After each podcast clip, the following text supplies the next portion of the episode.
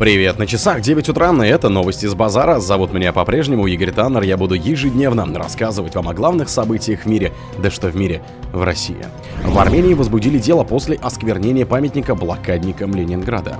МВФ значительно повысил прогноз роста российской экономики в 2024.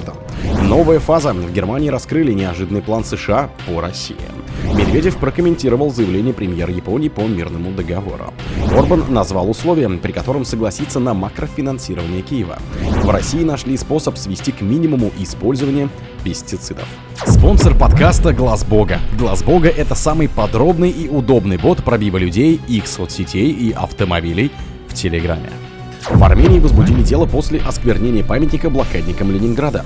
Следственный комитет Армении завел дело по статье хулиганства после осквернения в Ереване памятником детям блокадного Ленинграда, сообщил пресс-секретарь ведомства Гор Абрамян. По его словам, СК получил от МВД информацию о распространенном в соцсетях видео. На нем мужчина совершил заведомо хулиганские действия у памятника детям блокадного Ленинграда. В связи с полученным сообщением в следственном отделе Ереванского административного района Арабкир инициировано уголовное производство по статье хулиганства, написал пресс-секретарь в соцсети Facebook запрещена в России. Следователи выясняют обстоятельства инцидента и впоследствии дадут правовую оценку действиям вандала. Личность подозреваемого уже установили. Сейчас принимаются меры, чтобы доставить его в следственный отдел. МВФ значительно повысил прогноз роста российской экономики в 2024. Международный валютный фонд улучшил прогноз роста российской экономики следует из доклада организации. Так, в 2024 году МВФ ожидает увеличения ВВП России на 2,6%. Это на 1,5 процентного пункта выше предыдущей оценки от октября 2023. Прогноз на 2025 год по сравнению с октябрьским повышен на 0,1% до 1,1%. Как подтвердил на спецбрифинге главный экономист и директор департамента исследований МВФ Пьер Оливье Гуринша, экономика России показывает более высокий темп роста, чем ожидалось. Также по его словам, в своем прогнозе по России эксперты организации учитывали ожидающееся снижение цены на нефть в мире, но влияние этого фактора будет ограничено. Новая фаза. В Германии раскрыли неожиданный план США по России.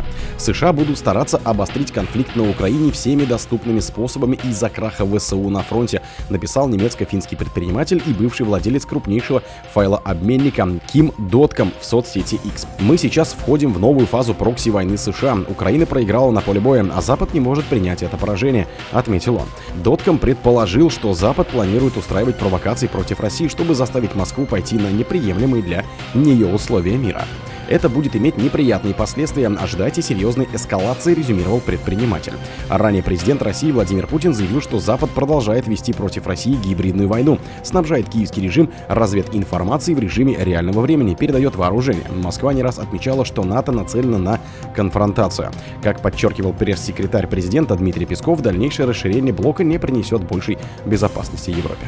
Медведев прокомментировал заявление премьера Японии по мирному договору. Зампред Сабвеза РФ Дмитрий Медведев, говоря о предложении Японии по мирному договору с Россией, заявил на своей странице во ВКонтакте, что никто не против мирного договора при понимании, что территориальный вопрос закрыт навсегда. Во вторник японский премьер Фумио Кисида, выступая с речью в парламенте, заявил о намерении заключить мир с Россией после решения территориального спора. При этом он подчеркнул, что Япония продолжит продвигать санкционное давление на РФ.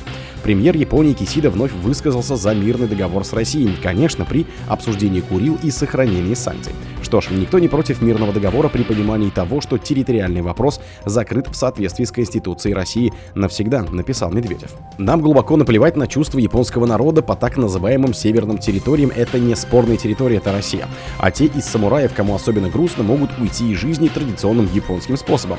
Сделать себе сипуку, если, конечно, смелости хватит. Ведь гораздо приятнее целоваться в засос с американцами, полностью стерев из памяти Хиросиму и Нагасаки, добавил он. Орбан назвал условия, при котором согласится на макрофинансирование Киева. Премьер-министр Венгрии Виктор Орбан заявил, что готов принять общее с остальными 26 странами Евросоюза решение о финансировании Украины на саммите 1 февраля, если будет гарантировано, что сумму станут утверждать каждый год на единогласной основе. Мы решили сделать компромиссное предложение. Хорошо, мы не согласны на изменение бюджета. Мы не согласны с тем, что надо дать 50 миллиардов евро. Это огромная сумма. Мы не согласны с тем, что это надо обеспечить на 4 года и так далее. Но ладно, Венгрия готова участвовать в решении 27, если будет гарантировано, что мы будем каждый год решать, посылать ли по-прежнему эти деньги или нет. И это ежегодное решение должно иметь ту же правовую основу, что и сегодня. Оно должно быть единогласным, сказал Орбан изданию Point. В России нашли способ свести к минимуму использование пестицидов.